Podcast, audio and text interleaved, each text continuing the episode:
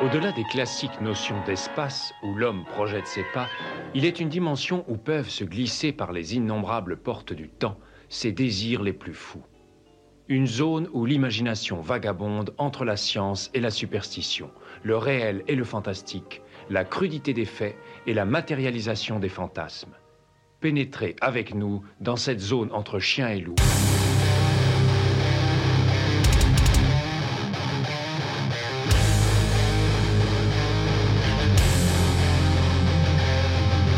N'éteignez pas votre radio. Ne cherchez pas à baisser le volume. Il est déjà trop tard.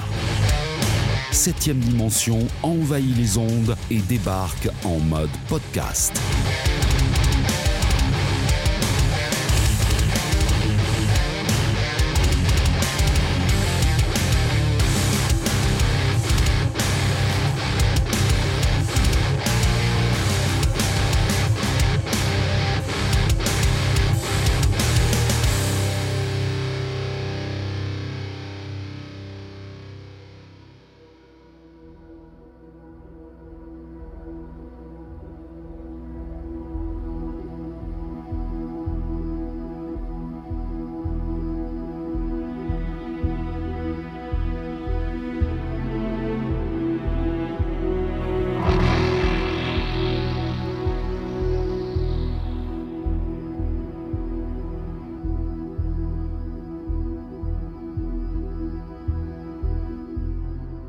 Et bienvenue dans ce nouvel épisode de la vérif signé 7ème dimension. Alors c'est la première vérif de 2022, donc comme c'est la première vérif, eh bien je vous souhaite mes meilleurs voeux à toutes et à tous, chers auditeurs, chères auditrices, pour cette année 2022. Merci encore d'être toujours plus nombreux, plus nombreuses à écouter ce fabuleux podcast. Voilà, donc vous sentez que mes, euh, mollets sont en train d'exploser, que ma tête ne passe plus la porte. Donc, eh ben on est, euh, on est en 2022 et euh, j'attaque en fait la troisième saison euh, du podcast de 7ème dimension. Donc c'est c'est chouette, je suis assez je suis content. Voilà. Donc le mec est content. Voilà, souvent il le dit. Donc voilà, je suis content. Trois, troisième saison. On n'est pas loin de fêter les, deux ans du podcast. J'ai envie de vous dire, c'est une affaire qui roule. C'est un rendez-vous que, euh, en tout cas pour ceux qui écoutent, vous ne, vous ne manquez pas au fur et à mesure. Donc merci en tout cas euh, déjà pour le soutien, pour les écoutes et pour les retours en fait sur euh, les réseaux sociaux. Ça fait toujours plaisir. Et du coup, je me suis posé la question qu'est-ce que je fais en fait euh, en 2022. Voilà. Au niveau de la vérif, alors oui, effectivement, il y avait quand même une organisation, hein, pour ceux qui ont l'impression qu'il n'y en avait pas, entre les commandes, ce qu'on reçoit, etc. Et je me suis dit, euh, effectivement, vous avez compris l'amour que je porte pour ce réalisateur fantastique est Michael Mann, et euh, j'aurais pu faire une émission spéciale, un podcast spécial Michael Mann, mais je me suis dit que Michael Mann mérite en fait que je traite euh, chacun de ses films l'un après l'autre. Donc dans la vérif cette année en fait, il y aura chacun des films de Michael Mann et je pourrais même faire euh, une playlist euh, sur YouTube et notamment sur SoundCloud pour ben, compiler en fait toutes les chroniques de tous les films de Michael Mann. C'est beau. Et je chroniquerai même La Forteresse Noire que, que j'ai dans un repack des familles en 1080p parce que bien entendu il n'est toujours pas disponible dans notre contrée dans une qualité et euh, dans une édition qui soit satisfaisante. Donc ça sera euh, une chronique d'un iPack. Voilà, donc je citerai aussi euh, mes sources. Donc voilà, donc je me suis dit, bah, quitte à commencer en fait, donc bien entendu, j'ai d'autres choses qui viendront dans la vérif. Hein. Il y a du loup-garou de Londres. Hein. J'ai presque envie de vous dire que la prochaine vérif, quand je vois le temps qu'il fait à l'extérieur, on se croirait, on se croirait dans le loup-garou de Londres. Hein. Je me demande si c'est pas la vérif qui va arriver en suivant. Mais en tout cas, cette année, en 2022, j'aurai bouclé en fait euh, tous les films de Michael Mann. Donc euh, imaginez qu'il y aura au moins une heure par film. Donc je vous laisse imaginer bout à bout ce que ça peut donner. Donc euh, pour les pour les insomniaques, vous pouvez vous faire une nuit blanche en enchaînant toutes ces chroniques. Mais avant toute chose. je tenais aussi eh ben, à, à, positionner aussi l'amour que j'ai pour ce film qui est, qui est à cœur en fait parce que bah, personne ne l'aime, donc il est peut-être tant que quelqu'un euh, en parle correctement, même, euh, même certains fans en fait euh, de Michael Mann n'aiment pas forcément ce film, donc on va essayer de, de, comprendre.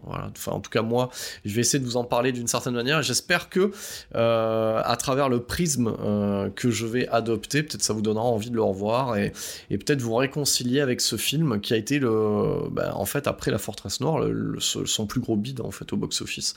Donc le plus mauvais accueil, le plus mauvais retour critique et ça c'est à n'y rien comprendre. Donc j'avais annoncé sur les, sur les réseaux sociaux que c'était plus ou moins la suite spirituelle de euh, Miami Vice, et on verra aussi euh, pourquoi. Mais dès à présent, on va rentrer dans le vif du sujet. Alors, nous, euh, enfin en tout cas moi, à 7ème dimension, j'avais laissé Monsieur Michael Mann avec Miami Vice en l'an de grâce 2006, voilà, qui avait été, bon, c'était pas un four, hein, mais bon, c'était pas quand même une affaire très rentable.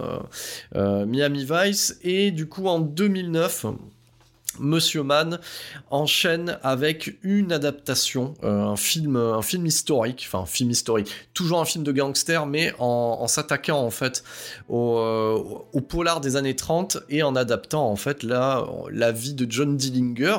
Donc ça s'appelle Public Enemies, ça débarque en 2009 et euh, il y a quand même déjà un sacré casting. Donc bah, Johnny Depp dans le rôle de John Dillinger, hein, Christian Bale, donc dans, dans, celui de l'agent du FBI qui va lui courir après. Et nous retrouvons aussi Marion Cotillard, Stephen Lang, Stephen Dorff pour euh, les, on va dire, le, les acteurs les plus visibles dans le film. Il y en a bien d'autres, hein, bien entendu, dans des seconds rôles, dans des dixièmes rôles, mais un, bon casting pour un film budgété à 100 millions de dollars.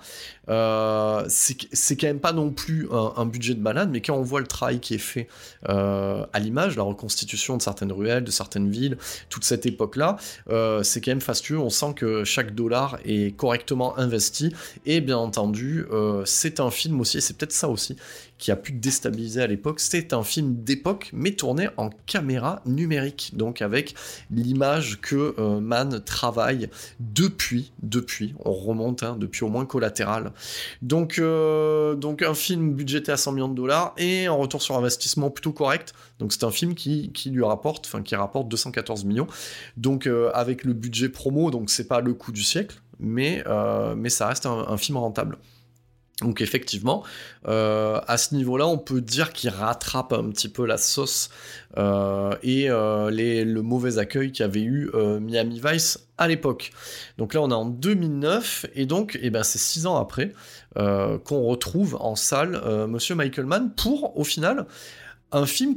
Alors, sur le papier qu'on n'attendait pas forcément de sa part, mais quand on va creuser un petit peu ensemble, vous allez voir que ça rentre euh, typiquement euh, dans les obsessions et dans le, dans le style euh, de Michael Mann. En même temps, si le, le con, En même temps, si lui réalise le film et qu'il en signe la prod, bah effectivement que ça, rentre dans ses canons. Hein.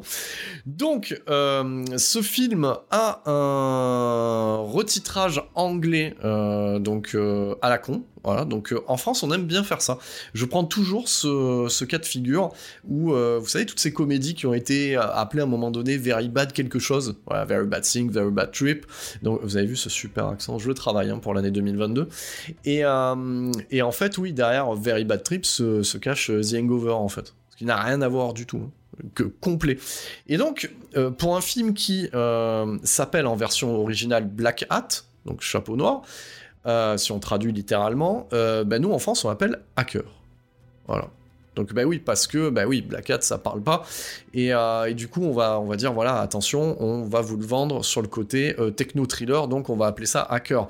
Et c'est pas comme si il n'y avait pas déjà 10 000 films qui s'appelaient hacker ou hackers, retitrés ou pas, en France. Hein, voilà. Donc euh, de mémoire, il y en a au moins deux, dont un avec les quasiment les débuts d'Angelina Jolie au cinéma. Hein, voilà. Donc qui était brune et c'était après, après, après, si je dis pas de bêtises, euh, le un, Albert Pune, il me semble. Je sais plus lequel c'était. Je crois que c'était Cyborg 2 ou une connerie comme ça.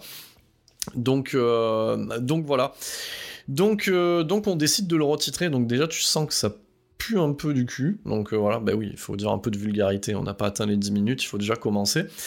Euh, c'est un film qui, rentre euh, globalement dans la même durée que les films qu'il a l'habitude de faire, hein. hormis, bien entendu, on n'est pas sur, un rush de 3 heures, mais on est sur un 2h13, donc euh, Public Enemies était déjà dans le même créneau, donc et Miami Vice en, version longue en rajoutant 3 minutes, ça fait à peu près la même durée, donc on, est vraiment sur de l'artisanat, hein. donc là-dessus, merci monsieur, merci monsieur Mann, hein, vous respectez un peu les clous. C'est un budget moindre par rapport à Public Enemies, on est sur 70 millions de dollars, ce qui est assez étonnant euh, pour un film euh, qui est tourné en décor naturel, comme d'habitude, dans trois pays, même sur trois continents différents. Donc, c'est-à-dire les États-Unis, euh, la Chine et l'Indonésie. Donc, avec Los Angeles, Hong Kong et Jakarta. Donc, donc voilà. Et c'est pour ça aussi que déjà visuellement, au niveau de ces, des, déplacements, de la situation géographique, en fait, on a, on retrouve en fait ce côté un petit peu euh, voyage à l'international, le, côté connexion en fait qu'avait déjà Miami Vice. Hein. On sent en fait quand vous regardez Miami Vice et vous regardez ce film-là, on sent en fait qu'il a creusé avec ce film-là un des côtés qu'il y avait déjà dans Miami Vice, qui était euh, ce côté où, euh, à un moment donné, il arrivait dans cette espèce de triangle euh, de, du trafic de cocaïne, où on voyait déjà en fait des, trafiquants s'échanger des données par clé USB, etc. On sent déjà en 2006 les prémices de ce que sera Black Hat en fait, hein. parce que bien entendu, quand on travaille sur un projet cinématographique, qu'on écrit le scénar, qu'on chapeaute une prod, euh, ça s'écrit pas euh, du jour au lendemain. Donc euh, dites-vous bien que quand il fait Miami Vice, il a déjà Public Enemies plus ou moins sur les rails et Black Hat dans un coin de sa tête, même si ça ne s'appellera pas Black Hat. Donc ce film est on va dire, issu d'une d'une volonté, d'une investigation, hein, comme d'habitude, hein, Michael, Michael Mann, quand il s'adresse, enfin, quand il va creuser un sujet spécifique, c'est qu'il aura mené quand même, euh, c'est qu'il a un intérêt et qu'il aura euh, fouillé en amont. C'est ce qu'il avait fait pour The Insider, hein, pour Révélation en version française. Et effectivement, là, ça part d'un scénario original, mais qui est ce scénario original, c'est-à-dire que c'est tiré, euh, c'est plus ou moins inspiré d'un bouquin sur le hacking et aussi de revues de presse, d'articles en fait, au niveau de hackers célèbres aux États-Unis. Voilà. Alors, effectivement, on, rentre dans un, sous-genre du thriller, le techno-thriller. Et le techno-thriller, eh ben, euh, bah, c'est un peu casse-gueule comme principe. Alors pourquoi? Parce que c'est créer du stress à partir d'un truc qui est pas enfin stressant. Alors qu'est-ce que ça veut dire?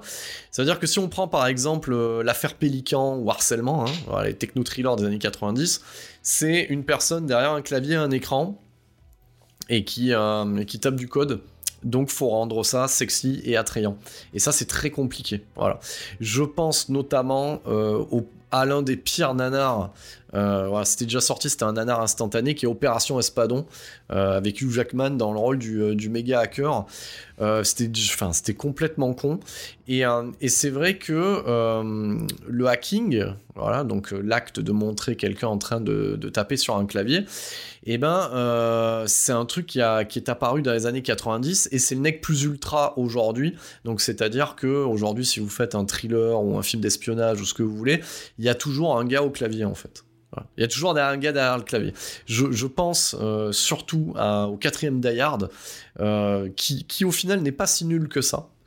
déjà quand on le compare au 5, c'est quasiment un chef-d'œuvre, mais quand on le revoit, il y avait quand même une idée de génie euh, d'associer euh, l'hétéro-binaire de base qui est Bruce Willis euh, au monde moderne, c'est-à-dire Internet, l'informatique, etc. C'était pas trop trop con, voilà.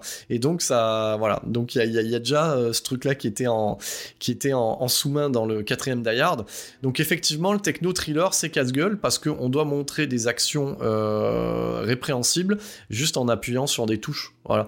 Et en plus, qui euh, et de rendre ça intelligible pour le commun des mortels. Hein. Faut penser à la ménagère de moi 50 ans et Monsieur Tout le Monde, hein, qui se retrouve au cinéma et qui, euh, pour lui, euh, on va dire l'ordinateur, ça se résume, ça se résume à YouTube et, et, à Facebook. Donc, faut rendre ça dangereux, intelligible. Donc, c'est toujours très casse-gueule à ce niveau-là visuellement. Donc, on verra après si Michael Mann s'en sort ou pas. Donc, pour ce techno thriller au casting, et eh ben effectivement, comme on tourne dans euh, trois régions du globe spécifiques, et eh ben on se retrouve avec un casting international. Il pousse un peu plus le vice que ce qu'il avait été, ce qu'il avait tenté de faire en fait avec Miami Vice. Donc on a une équipe hein, euh, qui est constituée euh, quasiment hein, de, deux hommes, deux femmes. Hein. Ça pourrait être, ça pourrait être, du coup le, on pourrait le comparer à Miami Vice aussi. c'est pareil. c'est deux hommes, deux femmes, et on retrouve aussi cette volonté euh, de mixer, et ça j'aime bien aussi, euh, de mixer euh, des actrices asiatiques ou des acteurs asiatiques avec des acteurs américains. Et, alors, voilà, donc il y a, y a, un côté multiculturel qui est intéressant. Alors bien entendu, effectivement, si on n'est pas trop con, on a compris que cette multiculturalité, oh là j'ai bien sorti quand même, hein, qui apparaît dans le casting, est aussi pour démontrer que grâce à Internet, grâce à la technologie, tout le monde est connecté. Donc on arrive à relier. On pourrait même euh, faire un comparatif avec Sense8, hein, parce que c'est plus ou moins euh, ce que train de faire, bah, d'ailleurs la même année au final, hein, euh, les sœurs Wachowski avec Sense8, c'est d'interconnecter en fait plusieurs régions du globe. Donc voilà, on pourrait le regarder sous cet angle. Hein. Je sais pas ce qui s'est passé dans l'année 2015, mais il y avait cette volonté au niveau des créas d'interconnexion en fait, à la fois visuelle et à la fois géographique, et par la technologie. Donc, euh, au niveau du casting, on retrouve euh, un acteur pas forcément attendu chez Man. Voilà. En même temps, Tom Cruise n'était pas forcément attendu, comme Will Smith non plus. Hein. Donc, on, retrouve Chris Hemsworth dans, euh, le rôle principal du hacker Nick, donc alias Nicholas Hathaway. Alors, Chris Hemsworth. Donc, voilà. Alors, on pourrait le résumer à la brute épaisse euh, de base de n'importe quel actionneur bourrin d'aujourd'hui. Donc si on cite Tyler Rake et son rôle de Thor dans les Avengers, mais ça serait très réducteur pour un acteur qui a plusieurs cordes à son arc et notamment au, niveau comique. C'est un acte, c'est quelqu'un d'assez drôle qu'on peut retrouver euh, dernièrement dans le dernier Kevin Smith, dans son propre rôle, ou même dans le très mauvais SOS euh, Phantom, voilà, donc le numéro 3, l'officieux entre guillemets, donc version féminine. Mais effectivement, c'est un acteur qui mérite, et on peut le voir notamment dans Rush, et, euh, et, dans, et dans les Star Trek, euh, dans, le, dans le premier Star Trek de J. Abrams. Mais euh, c'est un acteur qui, qui est méritant et, et, qui est, et, qui du coup est très très bien employé dans le film de Man. Donc aux côtés de Chris Hemsworth dans le rôle, parce qu'il y a un côté un peu buddy movie dans le, dans le rôle du pote d'enfance, on retrouve eh ben, un acteur du coup hongkongais, donc Wang Ling On, voilà, j'essaye de bien le dire, hein, voilà, dans le rôle de, Shay, de Shen Dawei. Voilà. Ah oui, oui, je me suis lancé dans la, dans la merde. Hein. J'ai dit chronique à cœur avec, avec son casting hétéroclite. Donc on y va. Voilà. Donc lui qu'on a pu voir chez Stanley Tong dans China Strike Force, donc très fréquentable comme film, et Avenging Fist de Andrew Lowe, notamment. Voilà. Donc là j'ai noté, euh, je vous ai noté à peu près les, euh, films déjà d'une que j'avais vu et de deux qui étaient notables dans sa filmographie. Euh, dans le rôle de sa sœur, alors me demandez pas pourquoi, c'est très intéressant parce qu'à l'écran ils sont frères et sœurs, mais ils ont pas le même nom de famille et pourtant elle n'est pas mariée. Voilà. Donc euh, bon, si euh, en commentaire vous me trouvez la solution, je suis preneur. Ça sera comme pour comme pour la saga Rocky, pour les, les, enfants d'Apollo qu'on ne voit pas dans les Creed. Hein, voilà. Mais il avait des enfants quand même. Hein. Donc dans le rôle de sa sœur, l'actrice, l'actrice, j'ai arrivé, Tang Wei, voilà, qui, est dans le rôle de Lien Chen. Donc voilà, lui s'appelle Chen Dawei et elle Lien Chen. Donc attendez, je viens de me rendre compte de quelque chose euh, en direct parce que comme j'ai pris les noms sur le wiki, ils ont inversé en fait. Donc c'est le pur exemple pour vous montrer que le wiki est ultra raciste en fait. Donc c'est Dawei Chen et, euh, et, et Lien Chen. Voilà, donc voilà, donc j'ai trouvé la réponse à ma question. C'est juste génial. Donc euh, voilà, donc euh, pour vous dire que, que il est tellement bien, il est tellement aimé ce film que sur le wiki, ils sont même pas capables d'écrire le nom dans le bon ordre. Donc voilà, donc c'est la famille Chen. Voilà, donc vous avez même pas besoin de me le mettre en, en commentaire. Et, et donc Tangway, bah c'est un, un mannequin à la base, et on a pu la voir dans Lust and Caution d'Angly. Et dans le office de Johnny To en 2016. Voilà, donc euh, très mimi, euh, très mimi cette actrice, et, et, notamment dans le, dans le film de Michael Mann. Hein. J'ai envie de vous dire que c'est une variante un petit peu de ce qu'a pu faire Gong Li dans, dans, Miami Vice, donc on continue dans la même lignée. alors, du côté, parce que là en fait, ces deux acteurs vont euh, représenter, en fait, les deux personnages vont représenter, on va dire, l'équipe dépêchée euh, par la Chine. Et du côté américain, nous aurons Viola Davis dans le rôle de, l'inspectrice Carol Barrett. Et Viola Davis, bon, vous l'avez vu, euh, immense actrice afro-américaine que vous avez pu voir dans un million de films et surtout actuellement dans How to Get Away with Murder. Voilà, donc la série que vous pouvez retrouver sur Netflix. Ensuite, euh, nous pourrons citer euh, Holt McCallany, que vous avez pu voir dans Fight Club et Mindhunter. Donc, il a une bonne, bonne trogne pour jouer quoi Les rangers, les shérifs, les flics, tout ce que vous voulez. Bah lui, bah, il joue le rôle du ranger. Voilà. Euh, Mark Jessup, qui va escorter tout au long euh, de son périple le personnage de Nick Hathaway. Et, et, je voulais le citer, bon, il a un rôle qui n'est pas forcément important, mais nous retrouvons euh, cette trogne de José Hierro, donc l'acteur John Ortiz, donc du bon côté de la loi cette fois-ci, dans ce film-là. Voilà.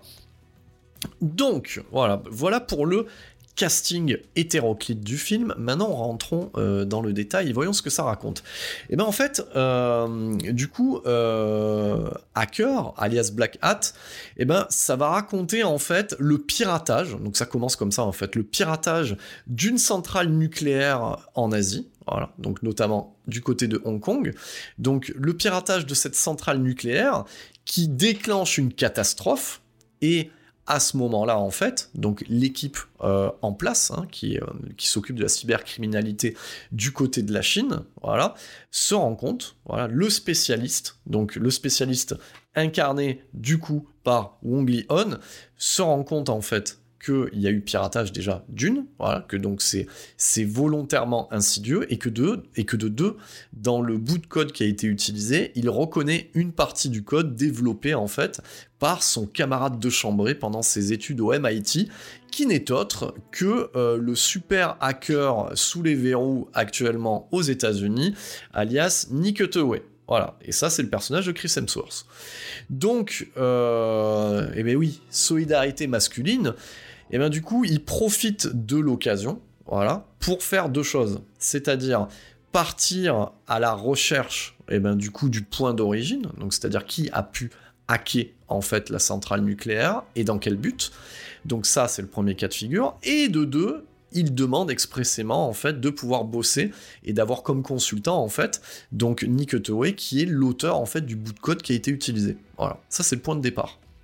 Et donc dans cette super team, euh, il euh, recrutera sa propre sœur, voilà, parce qu'elle-même aussi a des compétences en fait en, tant dans la cybercriminalité. Et euh, à côté de ça, les États-Unis vont constituer une équipe composée de Viola Davis, qui elle est en charge en fait du département de cybercriminalité américain. Et les rejoindront le ranger Chesup, qui lui va s'occuper en fait de surveiller Nick. Voilà. Donc ça, c'est le point de départ. Donc euh, cette super équipe va alors de péripétie en péripétie, donc se rapprocher de plus en plus du Black Hat derrière en fait euh, la catastrophe de la centrale nucléaire hongkongaise. Alors pourquoi on parle de Black Hat et pas de hacker? Donc alors sachez, dans le jargon, voilà c'est peut-être pour ça aussi que ça a été retitré en France, hein, parce que ça demandait un effort de compréhension. C'est-à-dire que euh, quand on fait du hacking, généralement on hack pour la gloire en fait. Donc ça c'est la philosophie en fait hein, qui, est, qui est venue avec, euh, avec les débuts d'Internet, hein, le côté open source, etc. Donc quand on hack, c'est pour dire bah, j'ai réussi à faire ça pour la communauté. Voilà, il y a le côté défi, non pas le côté gain. Voilà. Le, le Black Hat, lui, c'est un hacker qui, sous, euh, on va dire sous, euh, les apparats de hacker pour la communauté, va dissimuler, on va dire, euh, un objectif personnel, c'est-à-dire se faire du blé. Voilà. Donc c'est ça, euh, c'est ça le côté black hat, chapeau noir. Voilà. Donc euh, ça, ça vient du western. Voilà, c'est la référence en fait hein, qui est utilisée aux États-Unis pour appeler ces, pour appeler ces hackers là. Donc on va dire que on pourrait comparer ça à donc le hacker, ça serait le Jedi et le black hat, c'est le Sith en fait. Voilà. Et donc du coup, euh, on a bien donc euh, ce, côté-là de la mince frontière entre le bien et le mal utilisé par Michael Mann. C'est-à-dire que dans Miami Vice, on a un flic qui est infiltré chez les narcotrafiquants. Voilà. Et là, on utilise du coup, on utilise quoi? On utilise un hacker pour s'infiltrer et remonter la source d'un black hat.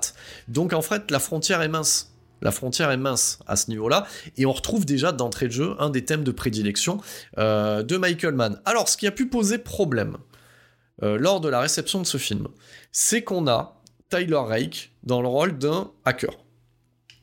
Voilà, donc on savait, bon, on va plutôt résumer, on a tort dans le rôle d'un hacker. Et tout le monde à l'époque, ah, c'est pas possible. Voilà. Alors, ça, c'est sous-estimer euh, un réalisateur comme Mann. Donc, si il prend une armoire à glace comme euh, du coup Chris Hemsworth pour incarner son hacker, ça veut peut-être dire qu'il s'est inspiré d'un personnage existant, ce qui est le cas. Voilà, ce qui est le cas. Et bien entendu, euh, il faut aller à l'encontre du cliché de base. Donc c'est-à-dire que le hacker, le vilain hacker n'est pas forcément euh, un adolescent attardé, boutonneux, qui vit dans la cave de ses parents et qui souhaiterait dominer le monde. Voilà. Donc, euh, parce qu'il a pas de copine. Voilà, c'est pas. Enfin, c'est, voilà, ça c'est un cliché. Euh, et, ce que j'aime bien dans ce film, c'est qu'on va à l'encontre du cliché. Voilà. Donc déjà d'une, euh, on peut annuler euh, cette mauvaise réception au niveau, au niveau de, la, de, la, figure principale, hein, parce que ça c'est ce qui a pu, si vous allez fureter un peu sur le net, vous verrez que euh, de, superbes, en fait de super critiques français chez Le Point, chez Humanité, toutes ces conneries, on, on dit, on dit voilà, ben, on a tort dans le rôle d'un hacker, ça marche pas, et ben, ben, ben, si ça marche, enfin si ça marche, parce que la réalité est comme ça. Donc, donc voilà, donc déjà, il y a ce côté-là euh, qui, a, qui créé une mécompréhension et les gens se sont de suite dit voilà, ben oui, lui il met Chris Hemsworth euh, dans le rôle d'un hacker parce qu'au final il va dégager, et c'est ce qui se passe dans le film, hein, à un moment donné on va rentrer en fait un peu euh, dans le mode action et donc du coup c'est bien d'avoir un, personnage, enfin un acteur comme Chris Hemsworth pour pouvoir, ben, pouvoir se fondre dans des fusillades, etc. Donc, c'est vrai que déjà, j'ai dû voilà il y a une mésentente avec euh, dans la réception par rapport à l'acteur principal. Ce qui est complètement con en fait hein, parce que jamais personne n'a remis en question le fait que Al Pacino soit en tête d'une super brigade de criminalité alors qu'il fait euh, il fait euh, moins d'un mètre 70 et enfin vous voyez ce que je veux dire. Donc à un moment donné chaque personne n'a jamais remis en cause cette chose là donc ce qui est, euh, ce qui est intéressant dans ce film-là, parce que l'idée c'est pas non plus, pour ceux qui ne l'ont pas vu, alors j'imagine que si vous m'écoutez vous l'avez vu, c'est pas non plus euh, de rentrer trop trop trop dans le détail.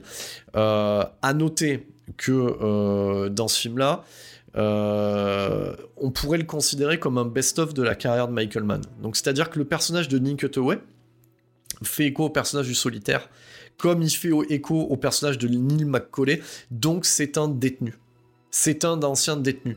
Donc, c'est-à-dire qu'il y a déjà aussi tout un travail, donc ça on peut le voir aussi dans les bonus euh, qui sont liés à l'édition Blu-ray, la simple édition Blu-ray qui est sortie chez Universal, que ben, comme à son habitude, euh, Michael Mann n'hésite pas euh, à envoyer du coup Chris Hemsworth en prison pour s'imprégner des codes des prisonniers. Donc il le met en cellule et il y a de la préparation physique et mentale sur son personnage. Il y a énormément d'à côté. Il le dit lui-même, Chris Hemsworth. Il n'a pas eu l'habitude d'avoir autant de off autour de son personnage, ce qui n'apparaît pas à l'écran. Et c'est ce qui manque hein, de toute manière, hein. ça je l'avais dit hein, déjà dans les précédentes vérifs sur les films de Michael Mann, c'est ce qui manque aujourd'hui, il n'y a pas de background en fait.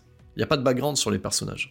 Voilà, on peut prendre, si on devait comparer, comparons deux personnages euh, interprétés par Chris Hemsworth, donc le personnage de Nick Hathaway et celui de Tyler Rake. Tyler Rake, son background se limite à boire de la 8-6 chaude dans une cabane parce qu'il y a un petit enfant qui est mort et que j'ai pas pu l'aider. Voilà, ça le background en fait. Voilà. Donc, alors même si Tyler Reich, je l'aime avec un plaisir coupable, c'est quand même de la merde hein, en termes d'acting et, et, de background hein, du, personnage principal. Donc voilà, donc a il y a tout un pathos que le personnage véhicule et euh, il arrive à retranscrire en fait euh, l'inspiration euh, l'inspiration de Michael Mann sur le hacker en question. C'est-à-dire que cet acteur, ce hacker bodybuildé, il en parle hein, dans le making of, qui musclait à la fois sa tête et ses bras en fait. Et c'est ce qu'on retrouve en fait hein, dans, dans le film. Hein. C'est un, voilà, un personnage complet et, euh, et, d'ailleurs, on voit même une scène euh, d'un hacker qui représente en fait toutes les thématiques traitées dans le solitaire. Et, dans, et, euh, de toute manière, au final, que ce soit en 2015 ou à la fin des années 70, le thème est, le même. Hein. Si on prend comme un homme libre et hacker, ça, ça parle de quoi? Ça parle de liberté, et, et, détention et de qu'est-ce qu'on fait de son temps en fait. Hein. Donc, donc effectivement, lors d'un plan où, où Nick Tewey négocie en fait son extradition euh, et, et, on va dire plus ou moins sa liberté conditionnelle, on le remet en cellule, on le met, euh, on le met littéralement à l'isolement. La première chose qu'il fait, c'est commencer en fait à, à s'approprier l'espace restreint et, euh, et, à faire de l'exercice physique. Voilà. Donc il évade, en fait il s'évade.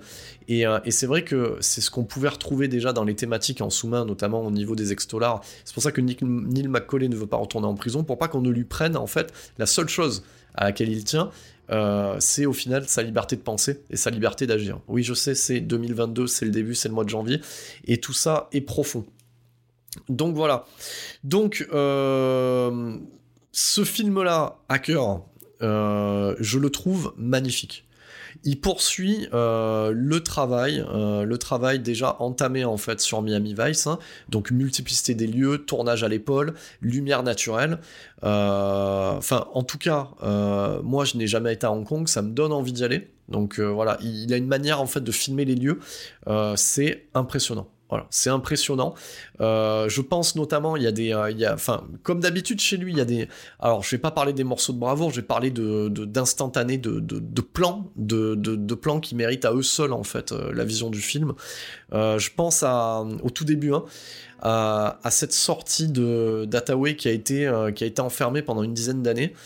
Et son pote vient le chercher et on a on a ce plan là en fait où où la caméra passe légèrement derrière lui et euh, il se retrouve quasiment euh, seul à marcher en direction de, l'avion sur le, tarmac.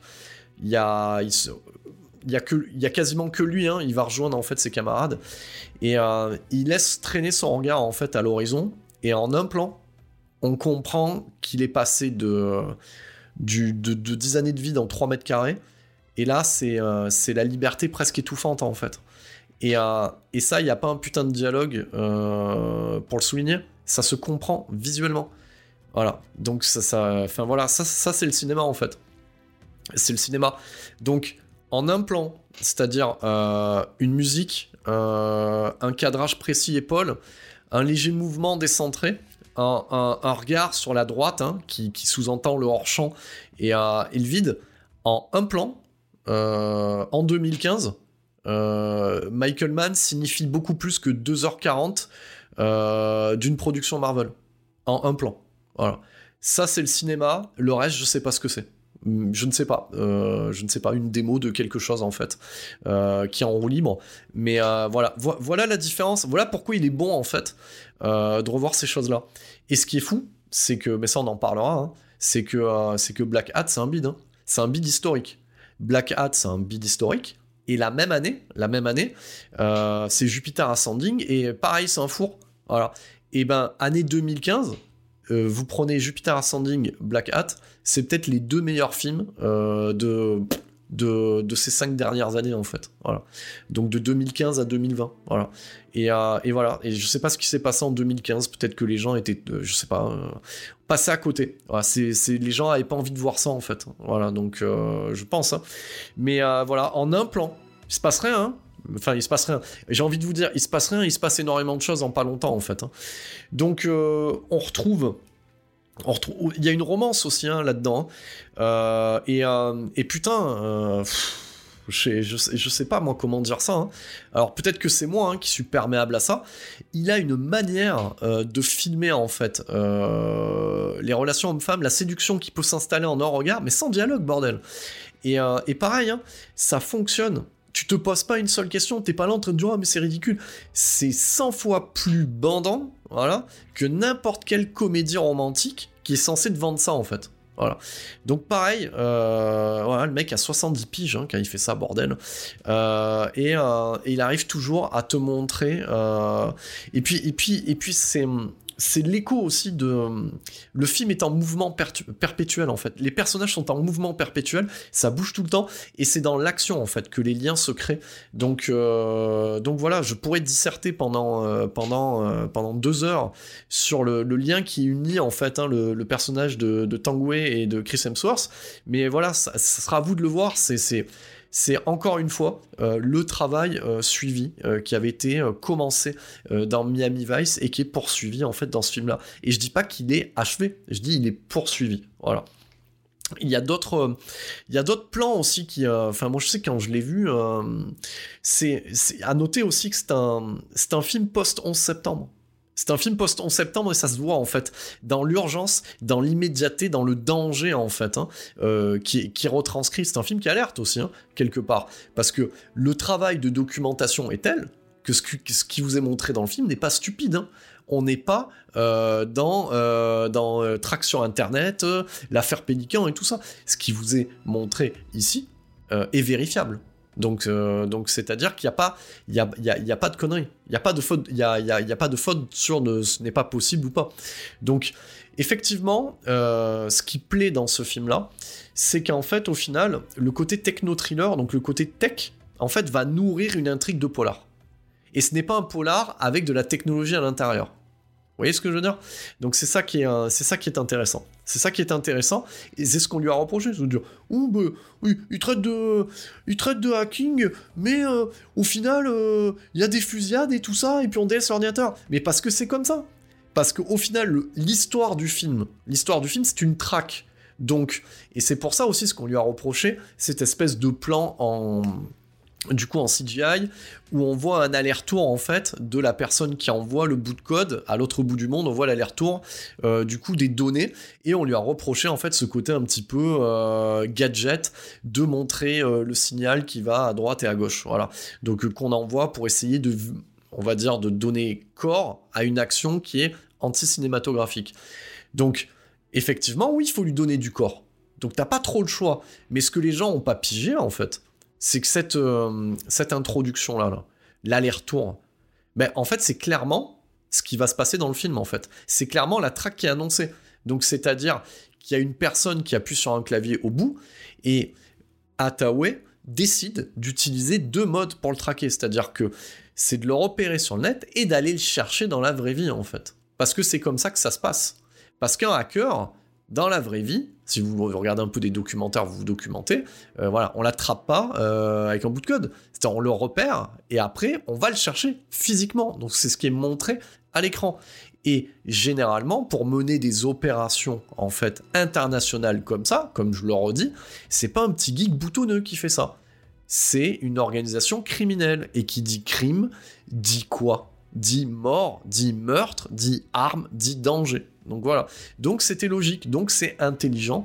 Donc là, à ce niveau-là, euh, Man renouvelle renouvelle en fait son propos, même si, de toute manière, j'avais déjà expliqué, un auteur a ses obsessions, et au final, il ne fait que réitérer le même film. Donc au final, vous prenez à cœur ces hits mélangés euh, avec euh, le solitaire et tout ça. C'est ben oui. Donc de reprocher à un auteur de faire le même film, c'est comme de reprocher à Tim Burton de faire un film sur les frics. Au bout d'un moment. Donc après, s'il le fait mal, d'accord, mais ayez euh, l'honnêteté intellectuelle de me dire que les scènes de fusillade et que le cadrage de Hit est de, de Black Hat est mauvais. Dites-moi ça. Argumentez-moi ça. Voilà. Personne en ce bas monde n'est capable de dire ça. Voilà. Donc, de dire que c'est pas un man majeur, ça c'est possible. Voilà. Donc c'est pas, ça, ça touche pas le, firmament comme pourrait le faire Hit. Mais ça n'en fait pas un mauvais film. Vous voyez la nuance? Donc c'est-à-dire que c'est pas un man mineur, il n'est pas majeur. Mais un film de Michael Mann, enfoncera toujours la prod entière de Polar des deux ou trois ans dans lequel il s'inscrit dans sa sortie. C'est malheureux, mais c'est comme ça. Je veux dire, si on devait faire un parallèle, voilà, c'est pareil. Si vous prenez les Chicago, Bulls de la grande époque, vous avez Scottie Pippen et Michael Jordan. Voilà. Michael Jordan enfonce Scottie Pippen. Mais Scottie Pippen n'est pas un mauvais joueur de basket, c'est l'un des meilleurs au monde. C'est le numéro 2, mais pourquoi? Parce qu'il a pas de chance, parce qu'il joue avec Michael Jordan. Voilà. Quand il n'y a pas de Jordan, voilà, si vous regardez l'histoire de ce sport, voilà, quand, il n'y a pas de Jordan qui est à la retraite, Scottie Pippen, il envoie du bois. Et eh oui, mais il a toujours envoyé du bois. Mais il a eu l'intelligence d'être le numéro 2. Voilà. Donc effectivement, tu peux rien faire. Qu'est-ce que tu veux faire en fait? C'est comme quand John Carpenter sortait enquillé film sur film et qu'il mettait tout le monde à l'amende. Voilà. Tu peux rien. À un moment donné, le mec a tellement de level que ben voilà. Donc lui, euh, voilà Michael Mann, est en compétition avec lui-même. Donc c'est-à-dire que on le compare à ses précédents films. On le compare pas aux films qui sortent à la même, à la même période. Vous voyez la nuance? Donc c'est pour ça que hacker, voilà, donc que le côté euh, technologique hacking ne vous parle pas. Après, en termes de pur thriller, de pur polar, ça se pose là. Alors, ça se pose là à quel niveau? Qu'est-ce qu'on peut retenir? Euh, Donc, je parlais que c'était un film post-11 septembre putain, il a réussi, euh, j'en ai presque des frissons de vous dire ça de ce moment-là, il a réussi, comme l'a fait euh, Spielberg avec La guerre des mondes, à capturer ce sentiment que nous, euh, occidentaux, ne pouvons comprendre en fait. C'est-à-dire qu'on a tous vécu le 11 septembre à travers les images choquantes qu'on a pu voir au niveau des news, mais on n'est on pas new-yorkais en fait. On n'est pas américain, donc on ne peut pas comprendre. Et en l'espace d'une phrase et d'un putain de plan, de nouveau. Euh, il, te, il te fait voyager, et je l'avais oublié, je l'avais oublié. Pourtant, je l'ai vu plusieurs fois. Et euh, c'est le personnage de Viola Davis. Et, euh, et voilà, elle fait une allusion. Le, personnage de John Ortiz lui, lui dit bah, d'arrêter de, en fait cette enquête parce qu'elle va trop loin en fait. À un moment donné, elle va franchir la limite. Et et elle lui dit en une phrase, elle lui dit oui, mais si si t'avais eu le moyen en fait de pouvoir empêcher en fait euh, ce genre de choses par rapport au septembre, tu l'aurais fait. Euh, et, et, lui, lui, lui dit en fait dans le dialogue que oui, oui, oui, oui, il y a son mari, il comprend l'implication. Il y avait son mari hein, dans l'une des tours, voilà. Donc il dit le mot tour, voilà. Et un peu plus tard dans le film, bon voilà, ça sera le seul spoiler pour ceux qui l'ont pas vu, mais euh, c'est pas, hum, voilà, je, je tairai hein, euh, euh, les, les, les, autres spoilers plus importants. Bon, celui-là, c'est un personnage.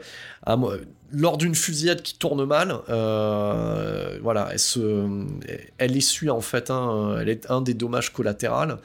Et en, en un plan, elle tombe à la renverse, voilà, et, et elle regarde une des tours de Hong Kong et en un plan, on comprend énormément de choses. Voilà, on comprend énormément de choses. On comprend que c'est la symbolique en fait du, du 11 septembre et de l'incapacité, voilà, de regarder quelque chose qui n'existe plus et aussi de rejoindre en fait euh, son époux qui est mort euh, dans la tour. Vous comprenez tout ça en un plan, voilà. Donc effectivement, le, film, ce film fait, euh, il y a de l'émotion. Il y a, constamment de l'émotion euh, et, on est pris, on, est surpris. Voilà. Donc je passerai sous silence certaines, euh, certaines scènes, voilà, pour ceux qui ne l'ont pas vu, pour ceux et celles qui ne l'ont pas vu, mais il y, a, y, y en a une notamment. Euh, ouais, tu la vois pas venir en fait. Voilà. Et, quand, et quand ça arrive, tu fais ah putain, il m'a eu comme comme un bleu. après, au niveau, il y a comme dans chaque man une méga fusillade et enfin voilà, hein, là, là son terrain de jeu c'est Hong Kong, hein. donc il s'amuse, euh, il comme un petit fou hein. dans, dans, les décors naturels. Euh, on apprendra même que certains décors très atypiques euh, ont été décidés quasiment pendant les repérages en fait. Donc voilà, il a bousculé un petit peu le scénar pour adapter à ce qu'il avait vu. Donc énormément de figurants deux personnes en fait de Jakarta, quand ça se passe à Jakarta ou à Hong Kong, Donc on a vraiment cette, volonté de se mélanger en fait et, d'utiliser vraiment le décor naturel. Donc ça, il n'y a que lui hein, qui est aujourd'hui capable de le faire.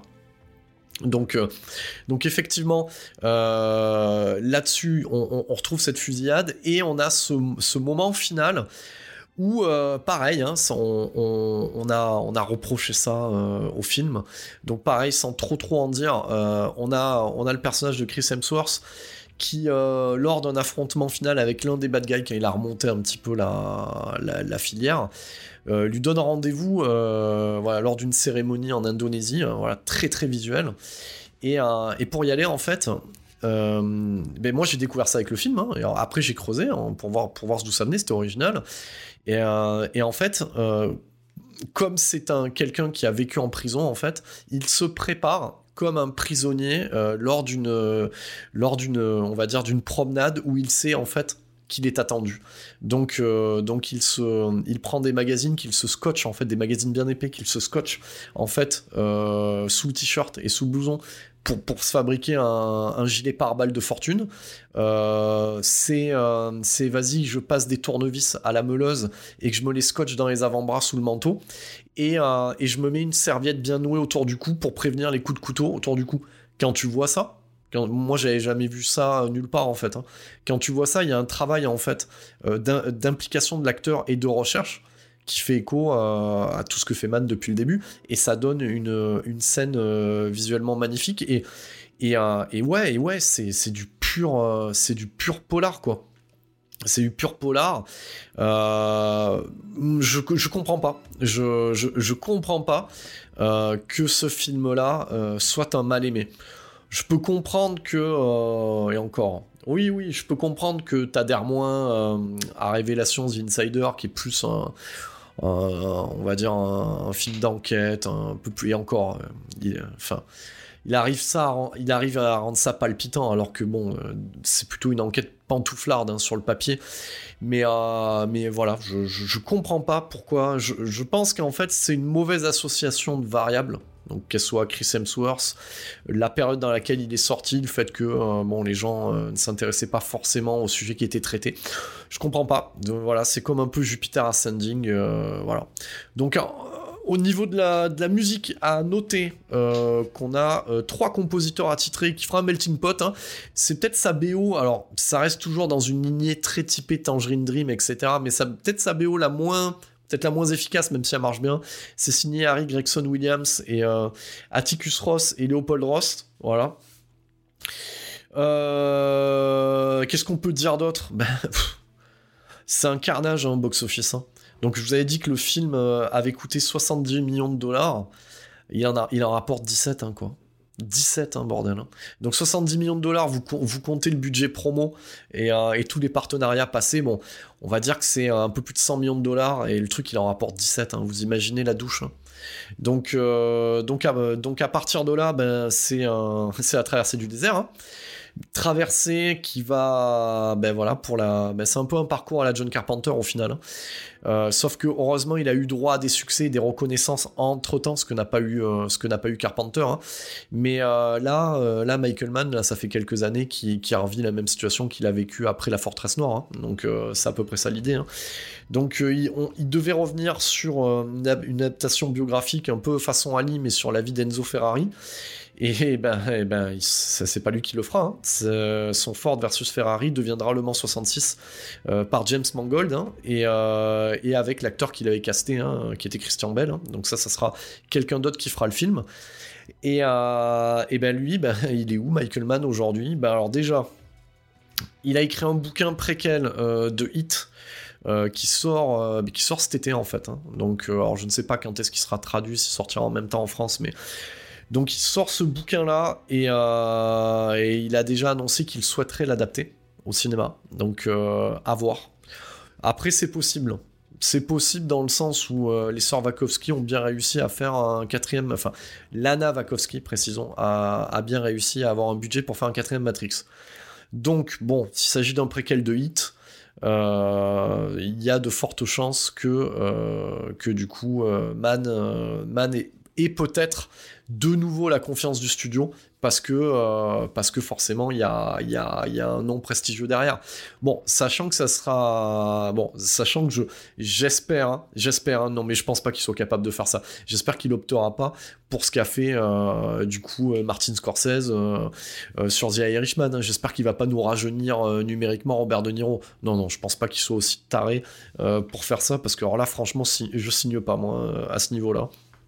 Donc, donc euh, bon, ça c'est pas sûr. Et euh, par contre, ce qui est sûr, c'est qu'on le retrouve euh, en tant que producteur exécutif et réalisateur du pilote d'une série HBO Max, roulement de tambour, qui s'appelle Tokyo Vice, starring Ken Watanabe.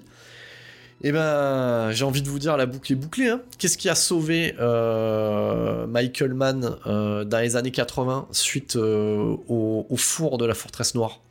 Une série euh, qu'il a créée avec Anthony Yarkovitch qui s'appelait euh, Miami Vice. Et là, on le retrouve sur HBO Max derrière une série, et c'est pas un retitrage, hein, qui s'appelle Tokyo Vice, voilà, avec Ken Watanabe. Donc j'ai envie de vous dire que euh, bah, c'est encore une nouvelle fois, je pense, la télévision qui va lui permettre de rebondir et euh, je suis très très très curieux euh, de voir ce qu'il va faire, s'il en a encore euh, sous la pédale. Hein.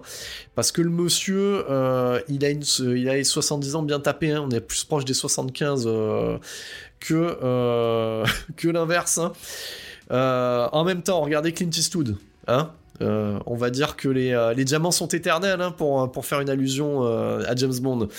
Donc effectivement, moi je suis curieux de voir ça. Et, et bon, le problème c'est que c'est sur HBO Max. Et HBO Max, on n'est pas prêt d'avoir ça en France encore pour 2022. Donc bah, c'est derrière le piratage qu'il faudra se tourner ou peut-être peut-être que ça sera disponible sur euh, sur Prime ou un partenariat euh, via euh, Canal Play, j'en sais rien.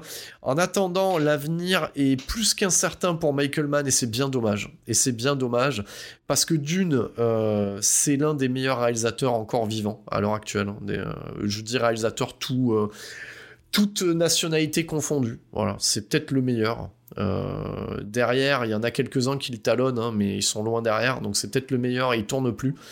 Et euh, son dernier film n'était pas, pas une daube en fait, hein, et c'est vraiment dommage. Donc j'espère qu'au travers de euh, cette première vérif de l'année 2022, de la saison 3 du podcast de 7ème dimension, bah, ça vous a donné envie de revoir euh, Black Hat euh, ou même de le voir directement. Donc achetez-le, récupérez-le en Blu-ray, donnez des sous à la Universal et, à Michael Mann pour leur montrer que, que ben voilà, effectivement, ça a trouvé son public, hein, même si ça l'avait pas trouvé, pas trouvé en salle. Et nous, on se retrouve assez rapidement. Alors déjà pour une version longue du podcast qui va être dédiée à Monsieur Wick. Voilà, donc euh, Monsieur John Wick, donc à la trilogie John Wick, et on parlera peut-être de ce qui est prévu pour le quatrième épisode, voilà. Donc comme ça au moins j'aurais bouclé euh, les deux sagas de Kenny Reeves. Certains vont me dire, mais pourquoi tu fais pas la saga Bill and Ted? Euh, Faut pas déconner non plus, les amis. Donc donc on se retrouvera là-dedans. Et puis derrière, ben, moi je vais continuer à enchaîner les vérifs des films de Michael Mann. Et peut-être que je me ferai deux, un ou deux Lucio Fulci, un petit loup-garou de Londres. On va voir. On va voir les joyeusetés que je pourrais glisser à travers ce programme. Et ben, il est temps de conclure cette nouvelle vérif pour euh, cette nouvelle saison et pour ce début d'année 2022. On n'oublie pas, 7 dimension, notre créneau à nous, c'est le cinéma de genre, bordel.